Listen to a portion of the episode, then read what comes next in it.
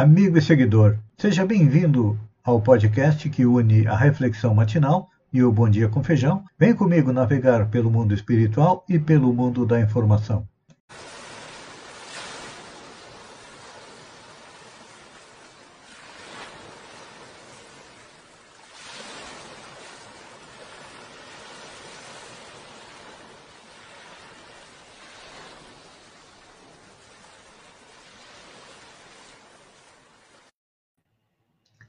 Olá, amigo e seguidor. Seja bem-vindo à nossa live diária da Reflexão Matinal, onde eu e você vamos em direção ao nosso coração para lá.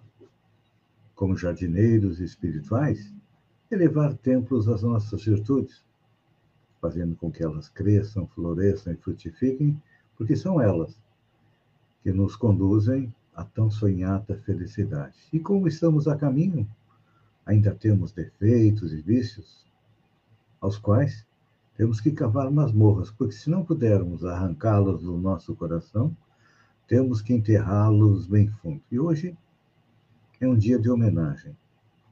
Homenagem dupla, porque no dia 18 de abril do ano de 2007 foi fundado o Centro Espírita Allan Kardec. É nossa homenagem menor. Mas a grande homenagem é para o dia 18 de abril de 1857, há 165 anos atrás, quando Allan Kardec lança as bases do Espiritismo, que ele depois iria definir no livro O Principiante Espírita, que é a ciência que estuda a origem, a natureza e o destino dos espíritos, bem como as suas relações com o mundo corporal. Essa é a definição da doutrina espírita. E o Livro dos Espíritos lançou as bases da nossa filosofia.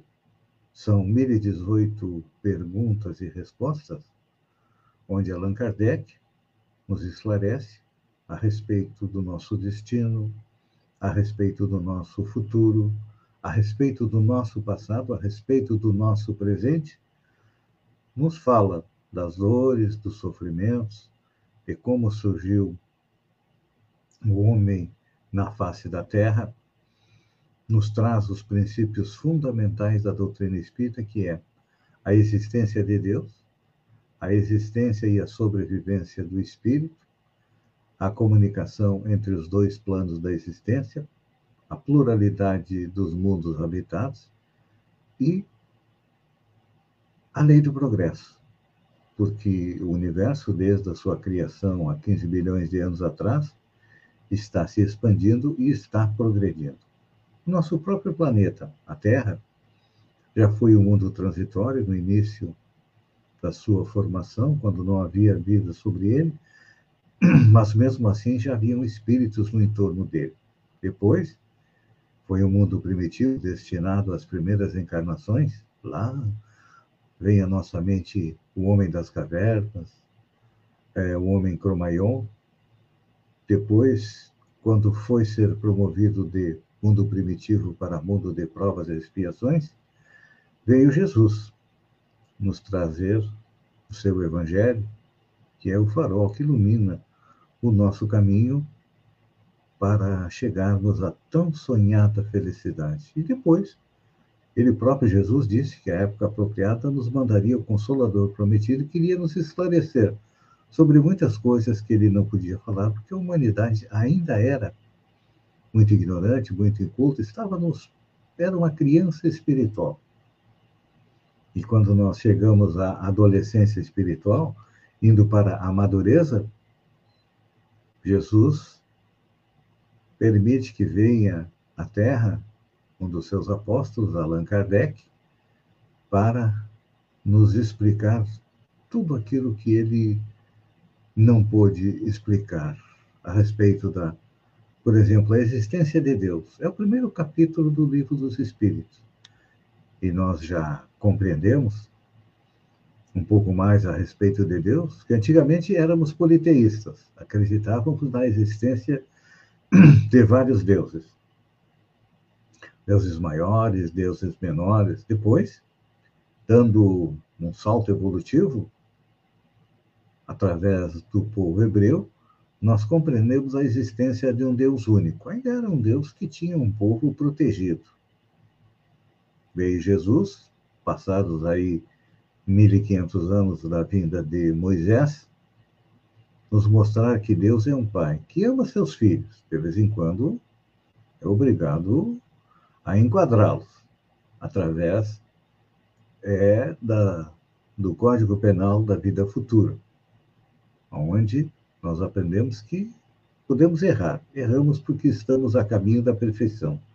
Só que depois do erro vem o arrependimento, depois vem a expiação, ou seja, passamos por aquilo que nós infligimos a alguém, e finalmente vem a reparação. Este é o caminho para chegarmos à felicidade, que Allan Kardec nos esclareceu na quarta obra da doutrina espírita, O Céu e o Inferno. E, finalmente, Allan Kardec nos dá uma nova definição de Deus, uma nova percepção, como sendo a inteligência suprema a causa primária. Então, Deus deixa de ter a forma humana, deixa de ser um dos componentes da Trindade, Pai, Filho e Espírito Santo, que é uma cópia das trindades egípcia, de todas as outras civilizações que tinham três deuses principais, assim como nossos irmãos católicos acreditam que existam três deuses e os deuses menores, que são os santos.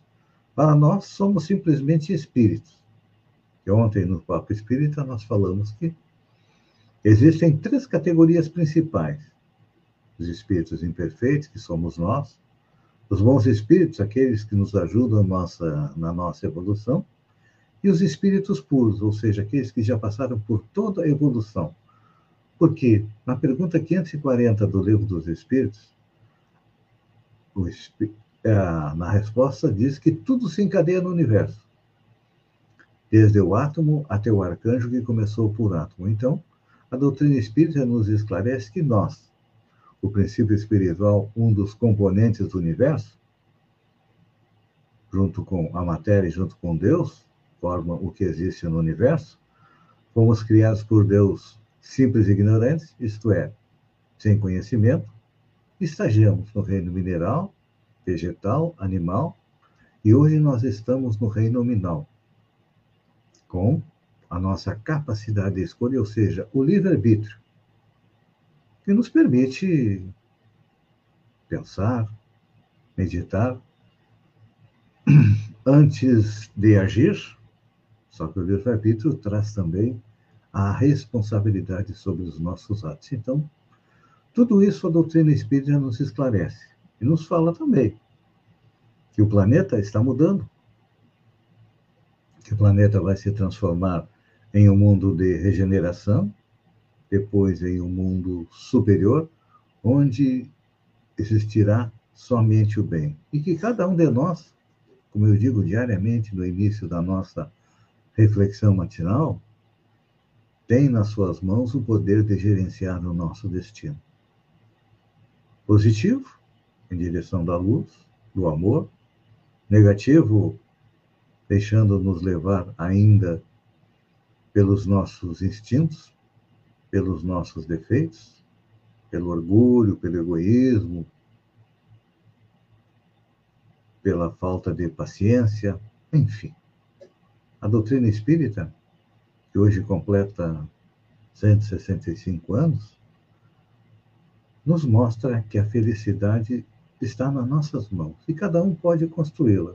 É claro que com determinação, com perseverança, mas que cada um de nós vai colher aquilo que plantar nesta encarnação. Então, amigo e seguidor, Procuremos aumentar as nossas qualidades, diminuir os nossos defeitos, só assim conseguiremos chegar à tão sonhada felicidade. Pense nisso. Obrigado, Allan Kardec, por ter trazido o Livro dos Espíritos e as demais obras da codificação, que nos permitem perceber que temos um futuro brilhante pela frente. A todos um beijo no coração e até amanhã com mais uma reflexão matinal.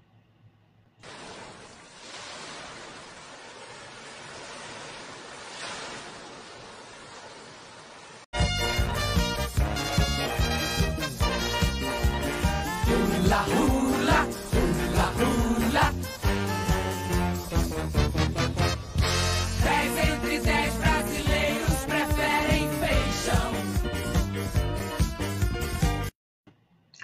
Olá, amigo e seguidor.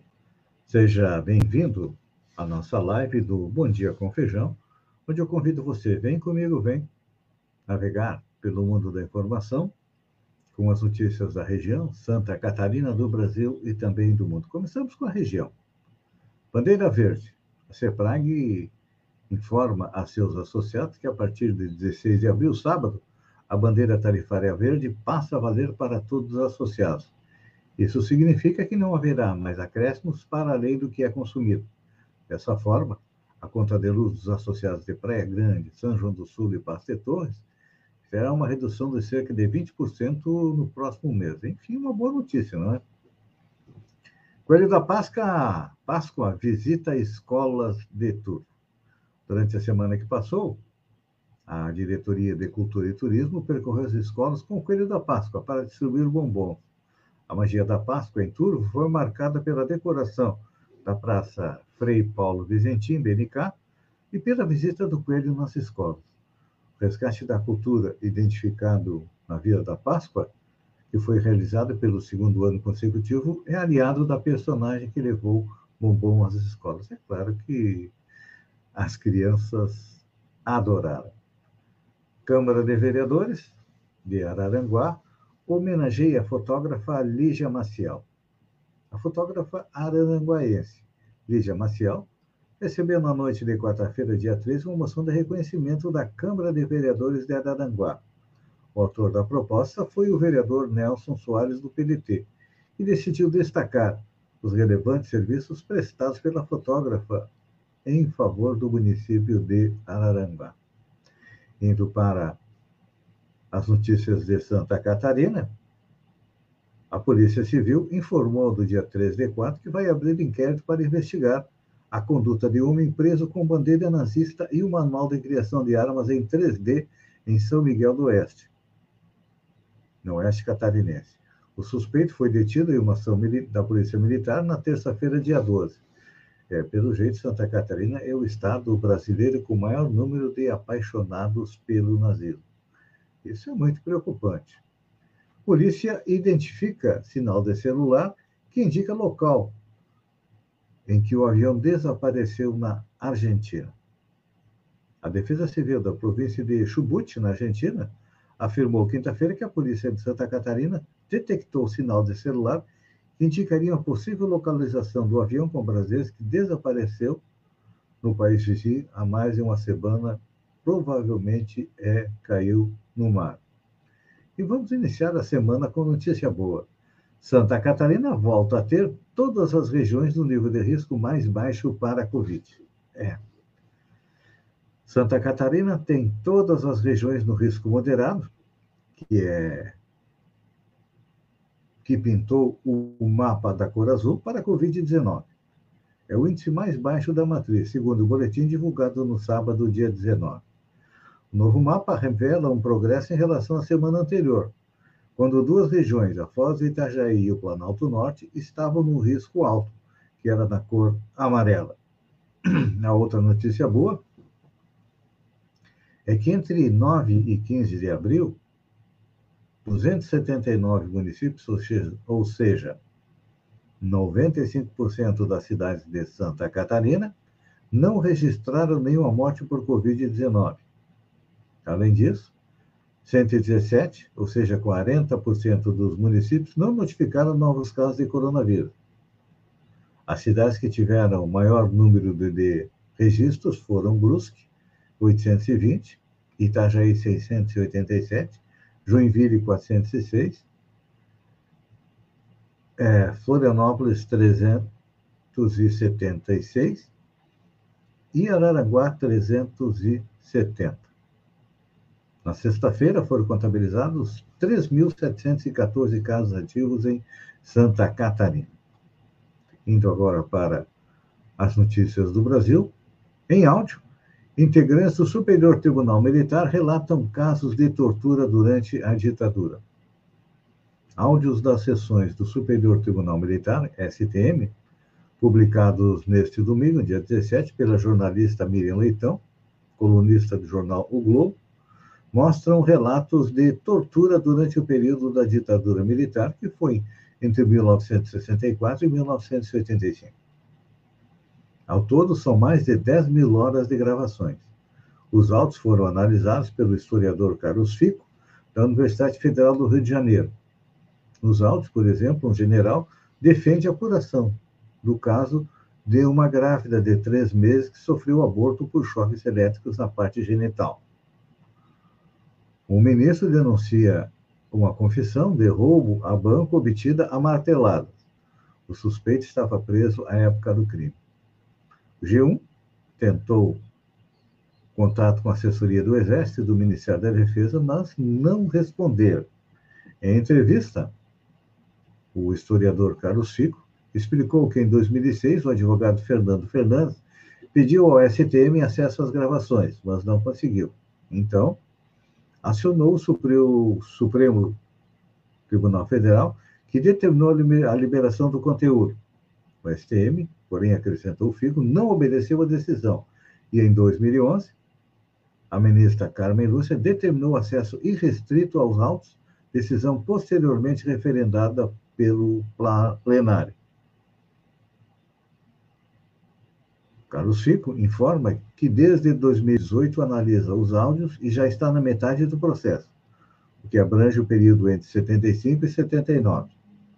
Ele ainda acrescentou que, embora algumas pessoas tentem negar que houve tortura na ditadura, cabe aos historiadores apresentar a história como ela é. é realmente, pouco a pouco, aquilo que se dizia uma revolução se transformou num golpe de Estado e sangrento, não diferente de outras ditaduras é, pelo mundo afora. Trocando de assunto, resultado do DNA do filho de Louro José sai e Ana Maria Braga vibra. O ministério acabou. Lourinho José é mesmo filho de Louro José e neto de Ana Maria Braga. A revelação amanhã aconteceu na manhã desta quinta-feira no programa Mais Você. A apresentadora recebeu os resultados dos testes de DNA dos dois papagaios que apareceram na Globo dizendo serem filhos do personagem interpretado por Tom Veiga, morto em novembro de 2020. Lourinho foi confirmado como filho de Louro José e outro papagaio, chamado de Louro Humano, recebeu o resultado negativo para a paternidade. Eu já sabia, gritou Lourinho ao ser anunciado como novo membro da família Braga. Ana Maria ainda prometeu ao Louro Humano uma vaga no Departamento de Efeitos Especiais da Globo. Eu vou falar com o pessoal dos efeitos especiais. Lá acontecem coisas incríveis, você vai se apaixonar. Eu vou falar com o chefe do departamento, você vai para lá. De vez em quando a gente se vê, garantiu ela. Tá certo. Foi uma bela é, jogada de marketing da Ana Maria Braga para ressuscitar o seu parceiro de programa, que era o Lô José, através da figura é, do seu filho. E olha só, isso aqui é uma notícia que interessa para todos nós. O WhatsApp anuncia um pacotão de melhorias, reações de mensagens, envio de arquivos grandes e mais. Nas próximas semanas, o WhatsApp vai ganhar uma série de melhorias. O popular aplicativo e mensagem vai permitir que seus usuários respondam com emojis às mensagens de seus contatos e enviem vídeos de até 2 GB para seus contatos, dentre outras novidades. Esses recursos serão disponibilizados de forma gradual nas próximas semanas em todo o mundo, inclusive o Brasil. É uma boa notícia, né? Vai ser liberado também ligação para o grupo de até 32 pessoas. Até hoje, o máximo possível de pessoas que conversavam em um grupo era oito, já melhorou. E outra coisa também é que os administradores poderão apagar mensagens erradas ou problemáticas de qualquer integrante das conversas. Está aí as novidades para nós, amigo e seguidor. Uma boa semana, fiquem com Deus e até amanhã, às 6h50 com mais um Bom Dia com Feijão. Um beijo no coração e até lá então.